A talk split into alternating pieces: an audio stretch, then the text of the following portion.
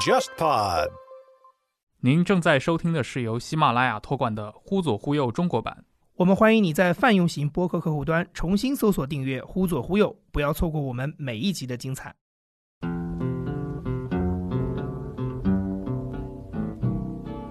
I don't want to set the world on fire. I just want to start a flame in your heart. 京东现在他自己在网上开了一个京东健康大药房，可以在线开处方。我当时这件事情令我挺震惊的。在美国，这是有制毒嫌疑啊，就是你随便可以在在网上找医生给你开处方的吗？但是从程序上说，它是合规的。I've lost all ambition. 然后他说啊，我上铺来了一个韩国人，是从专门从山东赶来参加救援的。我说我们要不要赌点钱？这个韩国人是派来传教的。结果 到了第二天，我同事告诉我说，警察和县委宣传部的人来了，把这个韩国人给请走了。这个韩国人还真是来传教的。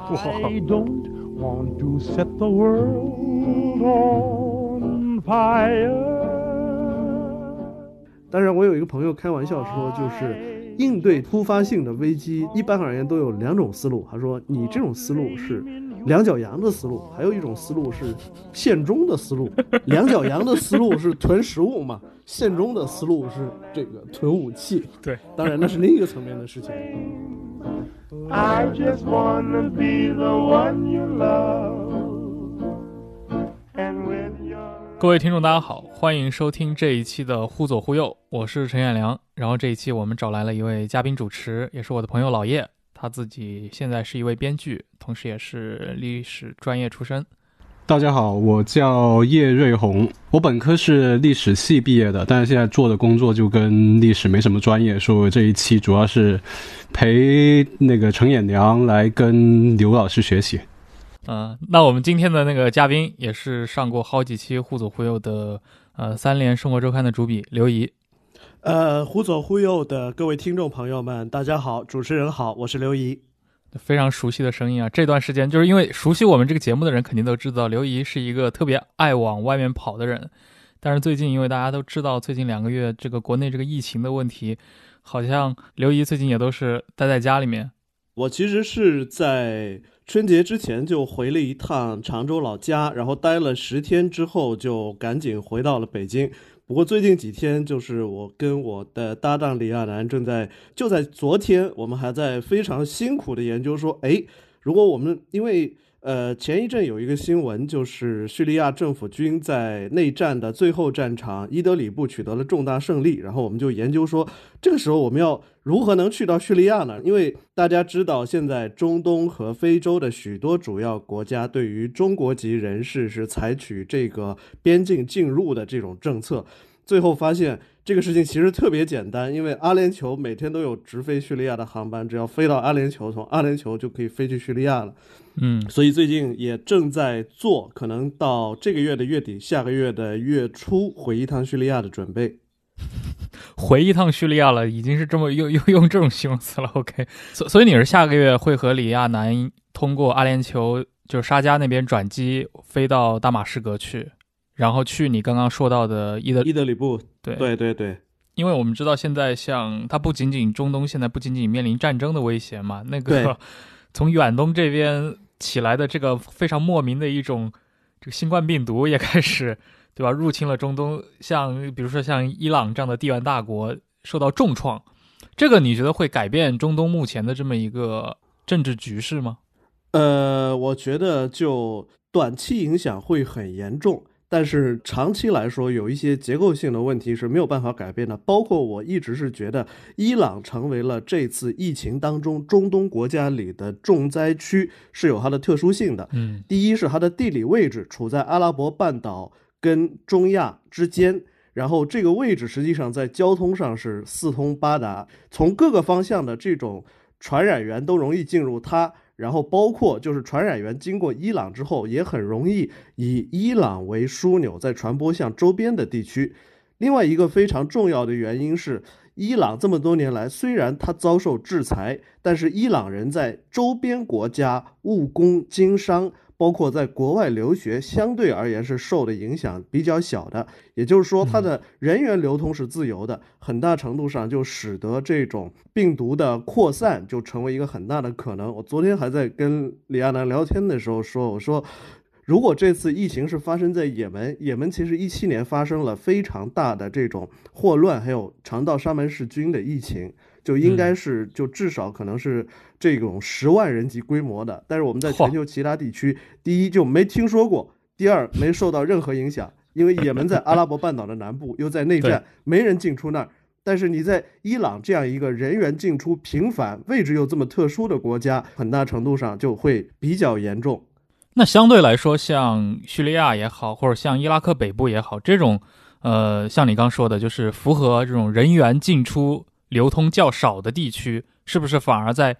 这个疫情传播当中的话，反而是在一个看起来还比较有利的一个位置？你说的这个确实是一点，但是坦白讲，站在我的角度，我会怀疑说这些地方就可能已经出现了零星的这种疫情，但是因为信息空白，所以我们掌握不到。嗯，因为就我所知，像这个黎巴嫩政府现在公布，黎巴嫩有三十二个确诊病例，所以黎巴嫩在二月份对于中国人的，因为中国人去黎巴嫩是免费落地签嘛，然后之前二月份的政策是，你入境黎巴嫩的时候，你如果就是证明你已经离开中国十四天，那你可以不接受隔离。否则的话，你到了黎巴嫩，就是你得自主隔离。但是进入三月份之后，黎巴嫩就暂停了中国人的入境的这个政策。所以就说，站在这些国家的角度，他明显是觉得他自己的医疗系统承受不起这种大规模、快速传播的病毒的打击，所以他只能采取一个比较消极的这种政政策。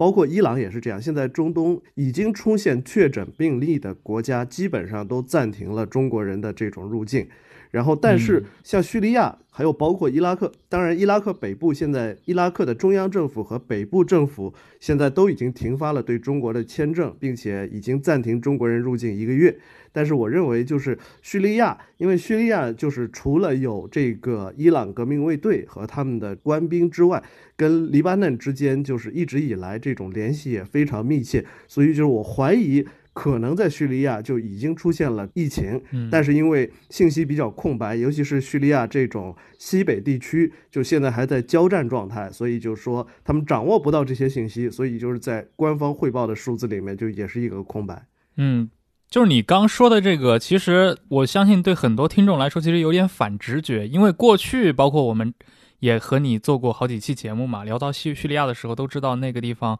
四战之地，对吧？打了九年的仗了，然后什么国际纵队也好，当地的库尔德人也好，库尔德人在国外还有各种亲戚，呃，进进出出，然后包括像欧洲的一些，无论是右翼分子还是左翼分子，都会到叙利亚去做一些当地的 NGO 的工作，感觉那个地方好像是一个超级市场一样，就是人员流通也是很也是很多的，所以这个是不是一个？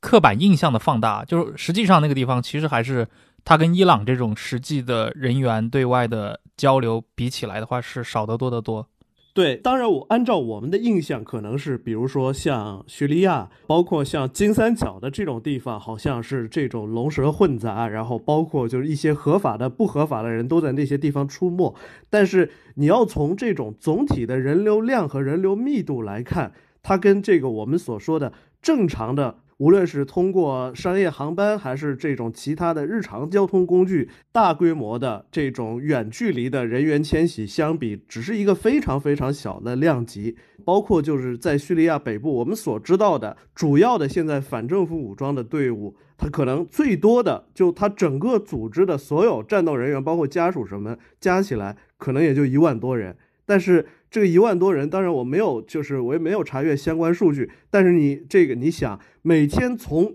德黑兰机场就通过航班出境和入境的这个客流量得有多少人？嗯，跟这么大的这种客流量相比，就是说在叙利亚还有在伊拉克北部的这些所谓的人员流动，就是特别小的一个规模。因为其实如果大家回顾一下人类传染病的历史的话，你就会发现，就是说，哪怕是像中世纪黑死病一样那种案例，就是也很你也很难，你可能在小的范围内能找到一个超级传播者，但是对这种可能造成几十万甚至几百万人受影响的这种恶性传染疾病，你一定能看到像。持续不断的可能跟病毒或者传染源相关的这些人流的活动，呃，就像很典型的是中世纪黑死病，现在被认为是最早出现在中亚的肺鼠疫的病毒，然后被带到了这欧洲，但是很大程度上它是以第一，长期以来经过陆上交通线进入欧洲的中亚的毛皮，就这些东西，就是啃齿类动物还有病菌是附着在这个毛皮之上。另外就是蒙古军队在从十三世纪开始的很长的一段时间之内就持续的西侵，然后有这些造成这种人流量，还有说可能跟病菌有关的这些传染物质的，在一个很长的时间内大量的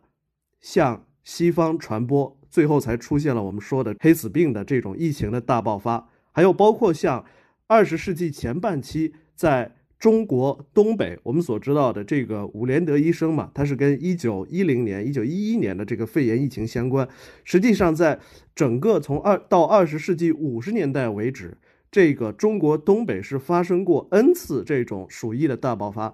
它很重要的一个原因是，当时在西伯利亚大铁路这个延伸到东部，尤其是它通过中东路进入中国之后，过去在外蒙古进行的这些。皮毛类的贸易是转移到了中国东北境内来进行，而皮毛交易在跟啃齿类动物携带的鼠疫病菌联系在一起，就造成了这种鼠疫的间歇性大爆发。但是不可能说仅有一个超级传染源，它跑到了中国东北，一下子引起了之后这么多年反复的这种爆发，这不可能。嗯，其实我们在历史上也可以看得到嘛，就是蒙古高原似乎一直是一个。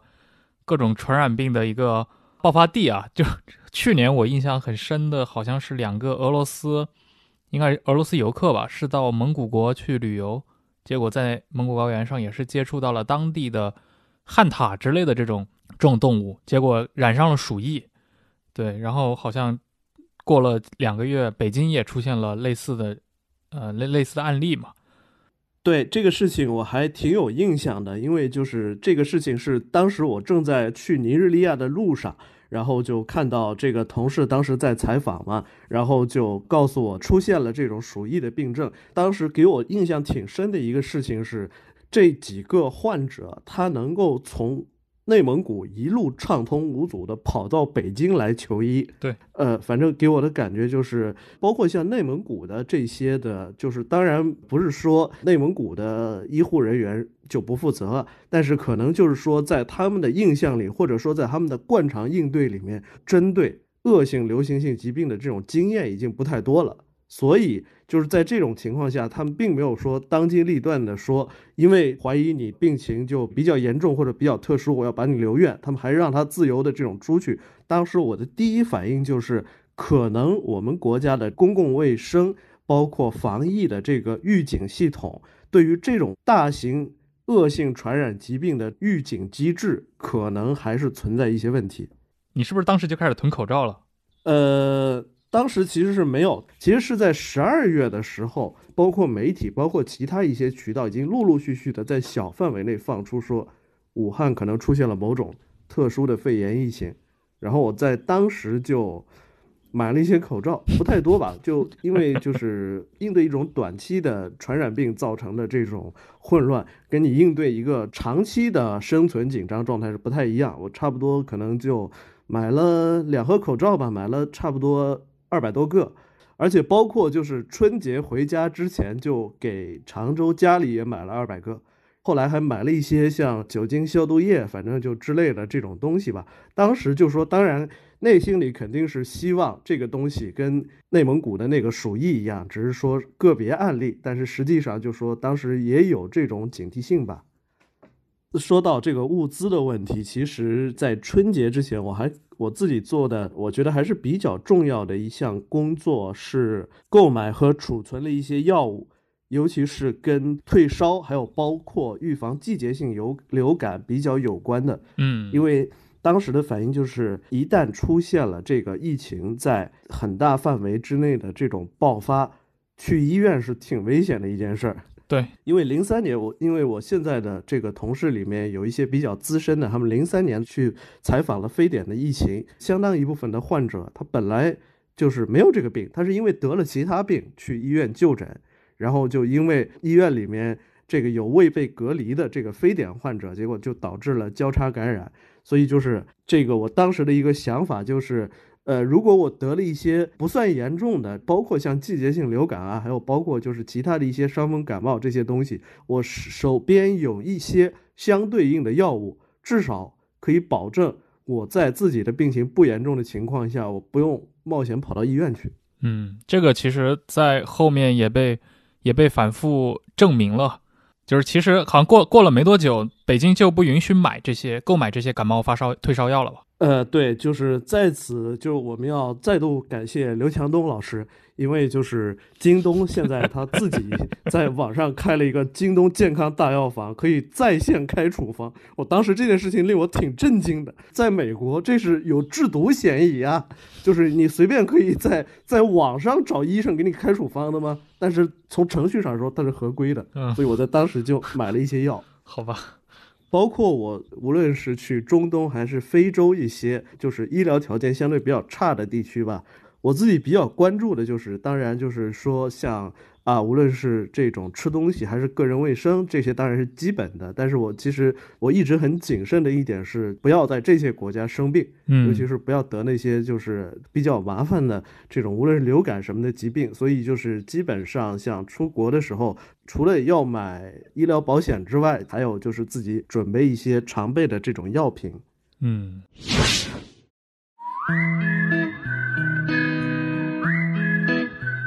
忽左忽右至今已经更新了将近八十期的节目，其中有两期节目神秘消失了。很多听众会在微信听众群、微博评论区或者线下见面时问我们，二十七和二十九这两期节目哪里还能听到？现在我们将正式提供你一个官方的渠道，那就是忽左忽右全新建立的独立 RSS feed。如果你一直使用苹果播客、Pocket Casts 或者其他安卓播客客户端订阅收听《忽左忽右》，现在就请你重新搜索“忽左忽右”，重新订阅我们的节目。同时，现在你也可以在 Spotify 上搜到我们的节目了。而你此前在这些泛用型播客客户端上订阅的由喜马拉雅 FM 托管的《忽左忽右》将更名为《忽左忽右中国版》，节目封面也将变为灰色。除此之外，我们还在网易云音乐和 Spotify 上建立了官方歌单，你只需要在这两个 App 里搜索“忽左忽右 BGM” 就可以找到。如果你喜欢《忽左忽右》，我们非常欢迎你把我们的节目分享给你的好友，并教会他们如何听播客，带他们一起进入播客的世界。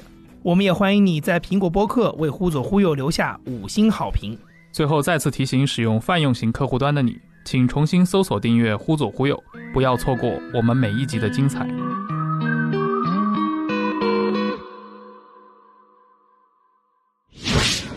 你去年也是，就是去尼日利亚待了很多天嘛？那好像今年的话，这个流感在在非洲，在撒哈拉以南，对吧？尤其在尼日利亚这些就是南非洲的一些大国，它其实也是爆发了不少的案例。那这边，比如说在非洲那边，你刚提到，我们过去好像一直印象中很多纪录片都在描绘啊，就非洲好像就是一个传染病以及各种病毒的一个怎么说呢，就是一个 一个一个大传染源，就是他们的普通人，他们在过去历史上面对应对这些传染病也好，病毒也好，对吧？那边现在还有霍乱之类的，呃，就是他们有没有一些演化出一些历史经验来呢？说到这个情况吧，我有这么一个看法，就是说，其实是现在造成这种恶性大流行的病原体，就一直以来都存在，可能就存在于这个非洲的某个猴子身上，也可能是中亚的什么老鼠身上，只是说这种对于一个人口密度不那么大、城市化程度比较低下的这种国家，接触到传染源的这种机会有，但是。因为就是第一，就是它的人口流动相对而言是比较少；第二，就当地的人口密度也小。就是你在那儿发生了一个这种什么疾病，它可能一个村镇可能就几百人，然后最后的结果就是，往往就是这个几百人，还有附近的一些镇，可能就是一下子有个几百、一千人死完了，死完了就没了。因为这个地区的交通条件非常恶劣，它可能离最近的铁路、机场几十上百公里呢，包括政府的隔离措施也相对而言是比较容易的，就把这块地方隔绝了。最后的结果无非就是这个地区可能也就是几百上千个人他死完了，嗯死完了就没了。对，包括就是我自己是一直认为，就是你喜欢乱吃吃果子狸，就是这当然不是一个很文明的行为，但是它也不是穷凶极恶。就金三角一直在吃，香港一直在吃，它为什么这些地区没有爆发以这些地区他们所吃的这些食材为传染源的这种大规模恶性疾病呢？原因就是像香港境内不允许养殖活猪，它的所有的活猪都是从内地对口的这种基地输入，输入了之后，它也不是说在这个每一个单独的市场里面宰杀，它也是这个统一宰杀检疫完之后再送到对应的这种市场。然后，其实我们内地我们所知道的许多，包括像武这个武汉这次的这个市场，其实很大程度上是因为他们除了像出售已经加工好的食材之外，还在那个里面宰杀甚至养殖这些东西。就很多时候，病毒在野外形成之后，包括就是零三年的非典的这个疫情嘛，病原体是在蝙蝠身上，但是蝙蝠的在蝙蝠的这山洞附近就有果子狸养殖场，就蝙蝠很容易把这个东西传播给了果子狸，再通过果子狸去传播给吃这些东西的这种人。就我站在我的角度，我会认为吃果子狸可能是个陋习，但是它也没有穷凶极恶，但是。就是因为我们中国这种人口密度太大，包括我们的这种对于养殖的这种政策就比较粗放嘛，就导致我们的养殖场就只能建在山里面，它就只能建在离蝙蝠洞特别近的那种地方，这才是一个非常要命的这种原因。它其实是一个呃卫生体系的防控标准的问题。有一本很出名的书，讲的就是刘老师讲的这个事情嘛，叫什么？枪炮、病菌与钢铁，嗯，讲的就是在对在哥伦布发现新大陆之前，旧大陆的人所拥有的疾病的抗体是远远超过新大陆的嘛。一个重要的原因就是因为在旧大陆上面，因为概率问题，它拥有的哺那个哺乳动物可以及可以养殖的大型哺乳动物的数量是远远多于新大陆的嘛，所以在旧大陆上面人。很有很多的机会接触到哺乳动物，就导致了这些哺乳动物身上的很多病菌，比如说鼠疫，比如说天花，都会传染到人身上，于是人就有了抗体。结果这些人去了新大陆之后，就把这些疾病都带给了印第安人。有一些地方百分之九十多的印第安人都是因为这些旧大陆带过去的传染病而死的，而不是被征服掉的。嗯，对你刚提到《枪炮、病菌、钢铁》那本人类学的名著啊。这个这个这个非常有意思，因为我前段时间跟一个朋友聊天嘛，因为他长期旅居东京，然后我跟他讲，我说，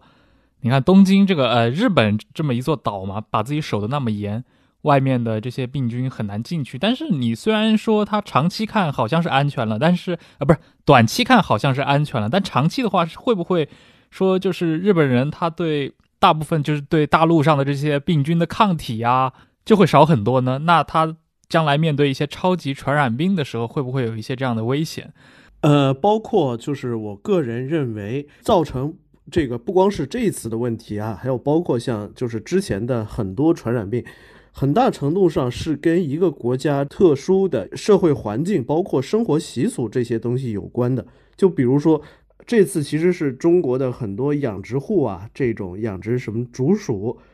这个还有包括之前的果子狸的这些养殖户是受到很大的影响，但是为什么我们要吃这些东西？因为就确实是在中国人口密度这么大的这种情况之下，就说中国人要获得比较优质的动物蛋白质，其实很多时候这种渠道是比较有限的。我的感觉是，嗯，尤其是在进口还没有放开的这种时期吧，包括像中国历史上可能就是除了。比较多的猪的养殖，但是猪肉能够非常方便的获得，可能也就是最近可能就三十年左右的这种事情，所以就导致中国人就产生了把一些不适合作为食用或者大规模养殖的动物，它也把它作为一个蛋白质的供给来源。还有一个挺好的例子，我觉得是沙特，就是之前前几年吧，在沙特发生的这个中东呼吸综合症，对 MERS 病毒。其实中东呼吸综合症最早是在野骆驼身上，单峰野骆驼身上出现的。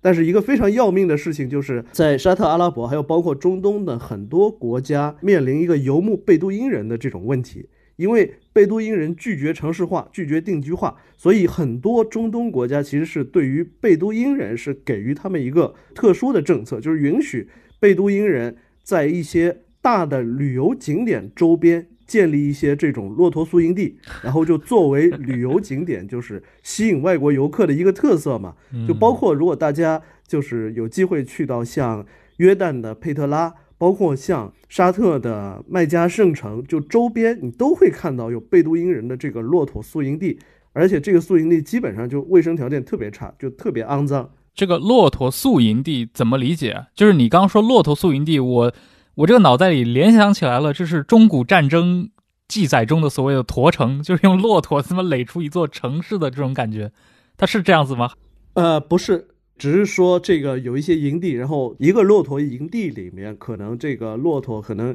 少一点的也有二三十头，就多的可能有上百头。啊，这个骆驼给你拉车啊，还有一些可以骑呀，还有一些在那儿就现场挤骆驼奶给你喝啊，就是这种东西，其实就是那个骆驼的这种卫生和饲养条件是非常恶劣的。对骆驼这个东西，它也不能都在那儿圈禁着，很多时候它也要迁徙、要移动，包括要出去放。其实，在这个过程当中，是野骆驼把病毒传给了贝都因人这些放在旅游景点旁边养着的那些骆驼，然后这些骆驼又把这东西给传染给了到这些旅游景点去的游客，然后才造成了一个大爆发。所以，就这种情况下，你说在旅游景点旁边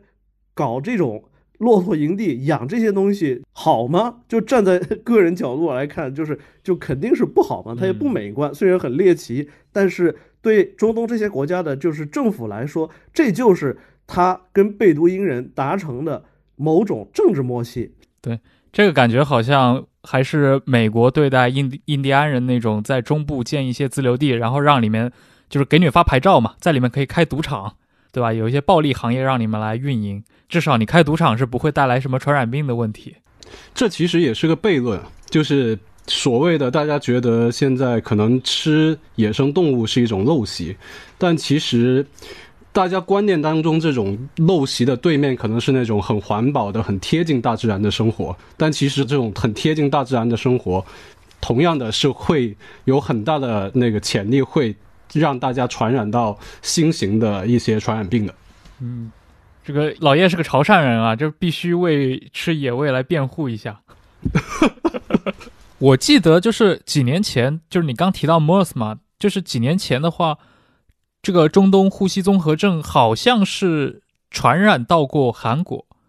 然后在韩国好像引发了一系列的，它也当然是个局部疫情了，好像在医院里面很多护士也是被感染了，因为大家知道中东呼吸综合症是个非常厉害的那个传染病嘛，它也是一种冠状病毒，但是它是冠状三兄弟里面最狠的，就当时它是怎么传染到韩国去的？就是这背后，因为你看韩国离中东又那么远，呃，我觉得这是挺重要的一个因素。就是你觉得韩国离中东特别远，但是你要跑到以色列去，你会觉得每一个宗教景点怎么那么多韩国旅行团，尤其是这种比较富裕的韩国的中年大妈。就是你要知道，在耶路撒冷的这个安息日的晚上，韩国旅行团他会在像阿拉伯区就是这种地方，还有国际区的。这种街心广场上，在那唱圣歌，要唱一整个晚上。这一次就是疫情爆发之后，反正就给我的感觉就是，因为以色列的疫情现在看来就是韩国旅行团给带过去的嘛，所以以色列现在对韩国也进入。我当时听到这个消息就觉得，哎呀，这个事儿太合理了。因为就我所见的，确实是就是韩国人对于中东的这些，尤其跟早期基督教历史有关的这种古迹，韩国人是在那儿就愿意去，包括在当地的教会做义工的这些韩国人数量是非常多的。啊，那这次新冠，你们就是最近的这些社会热点，有没有影响你们去补充一些其他方面的材料？比如说像我个人啊，就经常刷微博、刷微信，突然发现，哎，就很多奇奇怪怪的一些公号就出来了。然后有一次翻到当时别人转发的，然后发现居然那个公号宣扬的是什么无声父母、真空家乡。然后我看啊，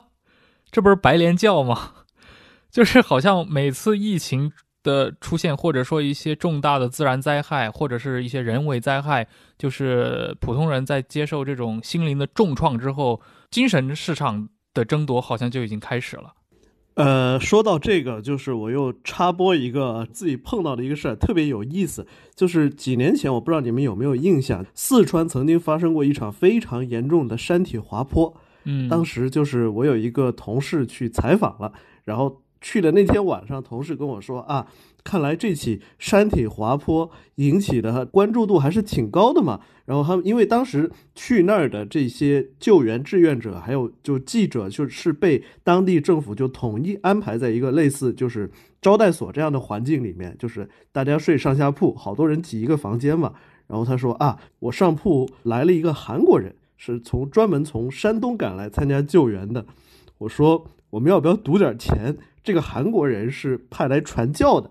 结果到了第二天，我同事告诉我说啊，今天警察和县委宣传部的人来了，把这个韩国人给请走了。这个韩国人还真是来传教的哇！我说，就我对韩国教会的这种接触和了解，他们会认为发生这种大规模灾难，包括说发生像战争、自然灾害、病毒流行，就是这种情况，恰恰是觉得就是是可能是利用。恐慌情绪来进行教育传播的特别好的一个渠道，嗯，所以我说你一说是一个韩国志愿者，而且不远万里从山东赶来，反正给我的第一印象就是，除非他是一个专业技术人员，而且就是当地急缺这种人，对他发出了要求，他要主动不远万里跑来，又没有什么技能，那一定是一个传教士。说不定就是那个什么新天地教会的吧？哎，但是新天地这个教会，它这个怎么认可呢？因为你从它的整个的形式上来看，它好像是属于基督新教的一个变种。它跟我们认知的这种所谓的教会，因为我们国内也有很多一些这种基督教会的一些变种嘛，但是肯定我国政府是不承认他们的啊。但是有也有一些团体确实也蛮奇怪的，比如说这段时间大家也听说了那个新天地这个。这个教教门，他在韩国的大规模集会，包括他那个教主，好像是也是被韩国的检察机关给起诉了嘛？他是一个什么样的团体啊？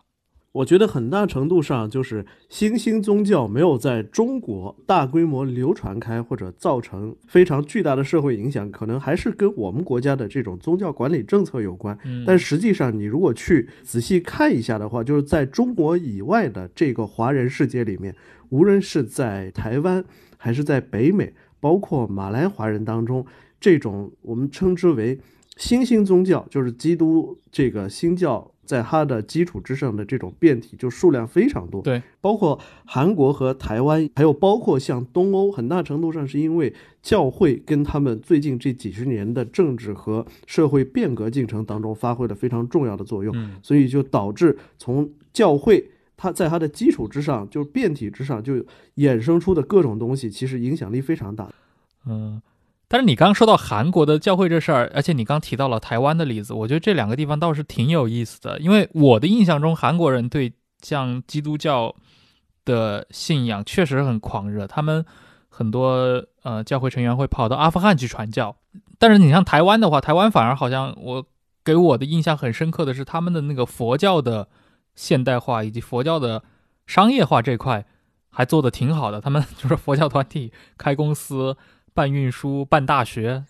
我们本土的传统宗教里面，难得有这么一个能够与时俱进的一个实验地了。你说的这种呃佛教的模式的多元化和包括这种商业化，我觉得可能跟他们受到日本的影响有关。啊你看，像这种就是池田大作这种人，对，也去搞这样一些东西，然后其实是对台湾建立这种模式的影响非常大。然后你仔细想想，其实现在除去像日本有它的一套本土宗教，包括就是说它根据佛教衍生出来的这种新兴宗教及其团体之外，其实最近几年比较多的，我所知的台湾人还有愿意跑到印度去。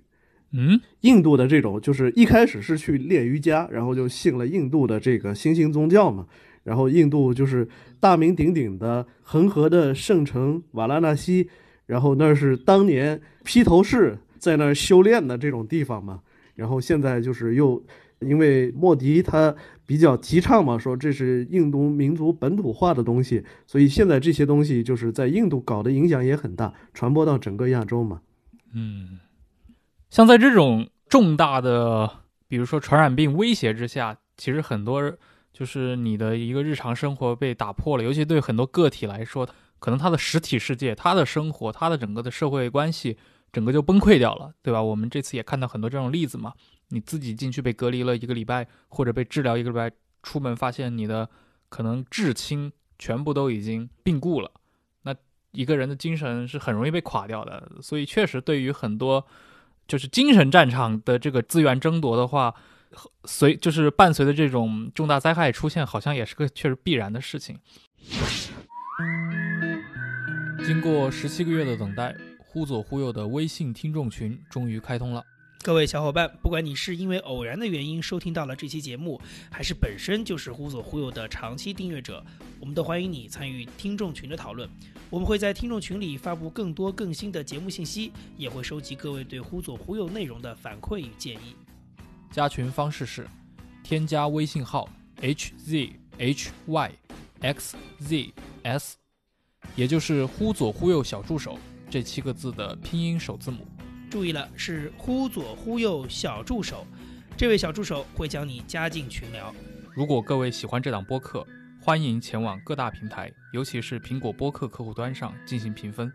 期待你的参与。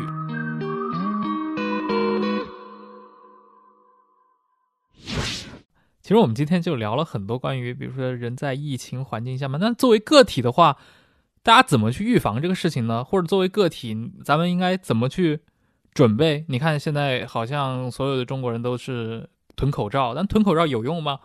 我就再插播一句题外话嘛，就是这次伊朗的疫情大爆发之后，我在山西有一个朋友，他的一个同学参股了一个洗手液的生产厂，然后这个前几天他给我打电话说如何把这个东西卖到伊朗去，我说我倒是可以给你联系一些人，但是吧，就说你得把你的这个洗手液的这种。规格、包装，然后就是一些详细资料，你翻译成英文嘛，然后就给我一份这个资料，我才好去帮你找人。结果后来他说好，然后好几个礼拜就没声音了。然后到了昨天，这个朋友告诉我说啊，这个洗手液的生产厂的几个股东已经为了分配尚未兑现的巨额利益而吵起来了，就导致这个目前这个厂处于停产的这种状态。我说行吧，行吧。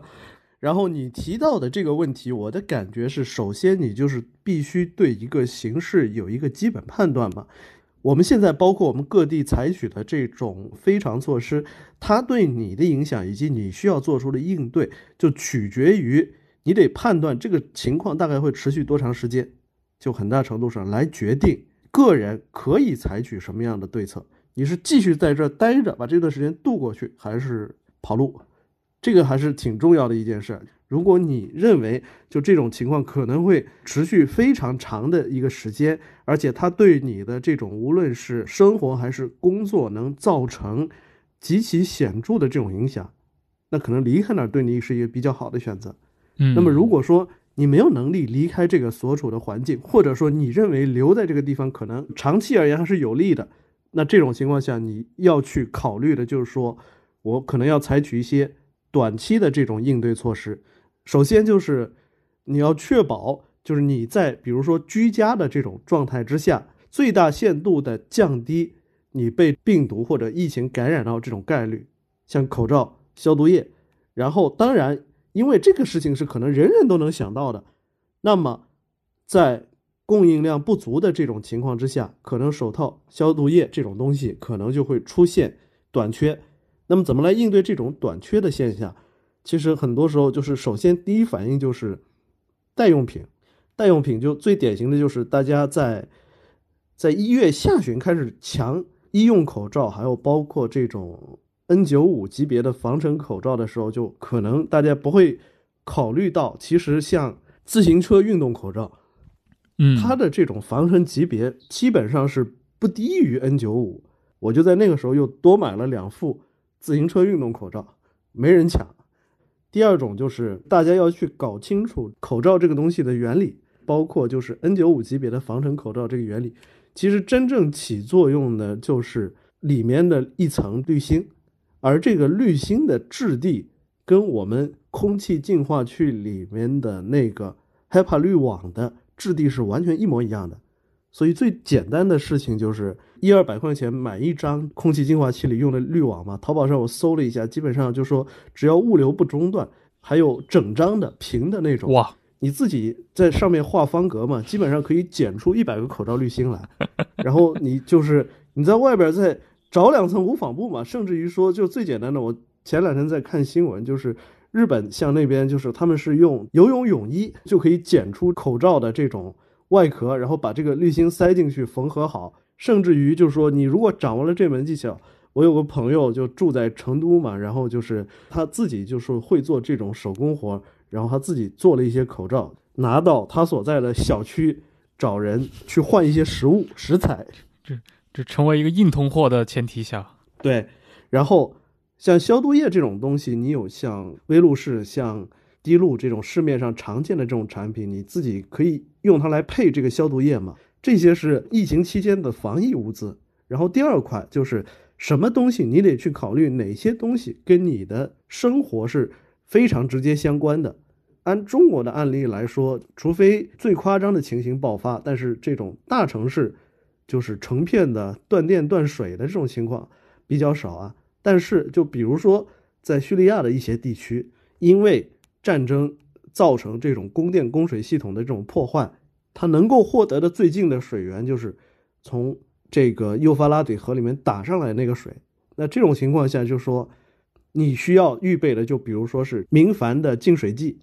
当然，你要说像供电，因为现在大多数朋友应该都居住在楼房里边，你可能不方便就自己去搞一个发电机嘛。然后这种储备，包括你要去买柴油也不太方便。但如果大家是住在市郊，或者说有自己的院子的这种，那可能就是对你而言，条件允许的情况下，比如有一个小型柴油发电机是很现实的。还有一个挺重要的，就是大家可能在居家隔离初期都会遇到的不适应的一种情况，就是假如你不能自由出入，可能当然现在大城市基本上这个快递没中断嘛。假如这个。中断了，那最典型的就是你可能得储备一些食物，最典型的就是像玉米和豆子的罐头、午餐肉、嗯，方便面、饮用水，包括就是这些东西，基本上就是保质期还很长嘛。当然，你也不用就是像美国有一些这种生存狂的这种人，家里专门辟出一个房间来来准备这些东西，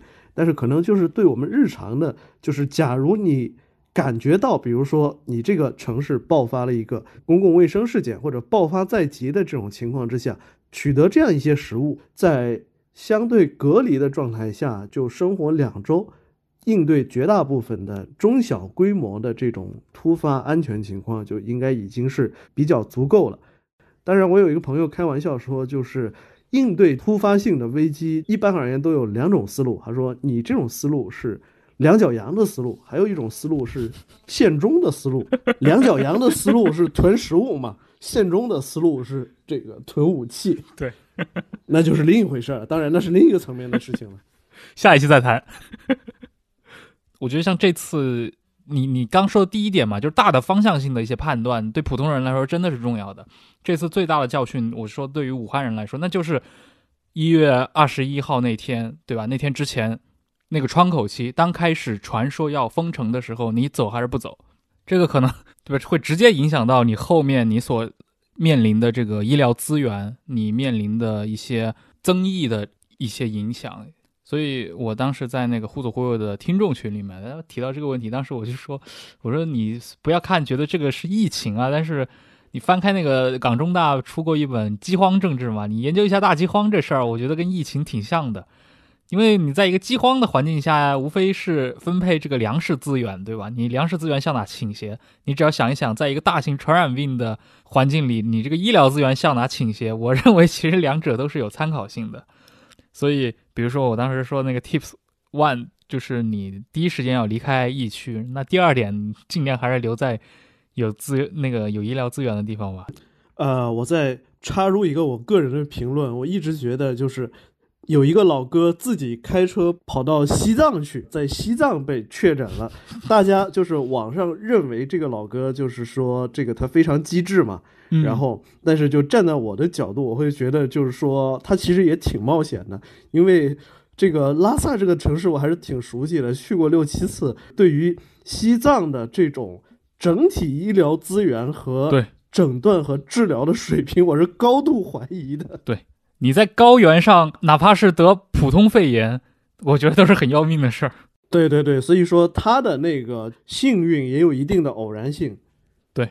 就像很多人说，觉得这次说不定乡村会比城市要安全得多。我说你千万不能这么想，乡村一旦被传染，医疗资源是绝对不会向他们倾斜的。那不就是我们前面提到的非洲的那个例子吗？那就只能把这个村给围起来，等到这等待这个村里该染上的都染上。对，就像我们在什么《红叶》里面，就是魏斐德那些关于明朝的明末的书里面记载的那些，对吧？明末瘟疫里面那些浙江的那些县里面，整村整村整镇整镇的人染上瘟疫，悄无声息的死去，这都是就是四百年前中国真实发生的一些事情。其实我们也知道，在历史上还有一些更长期的一些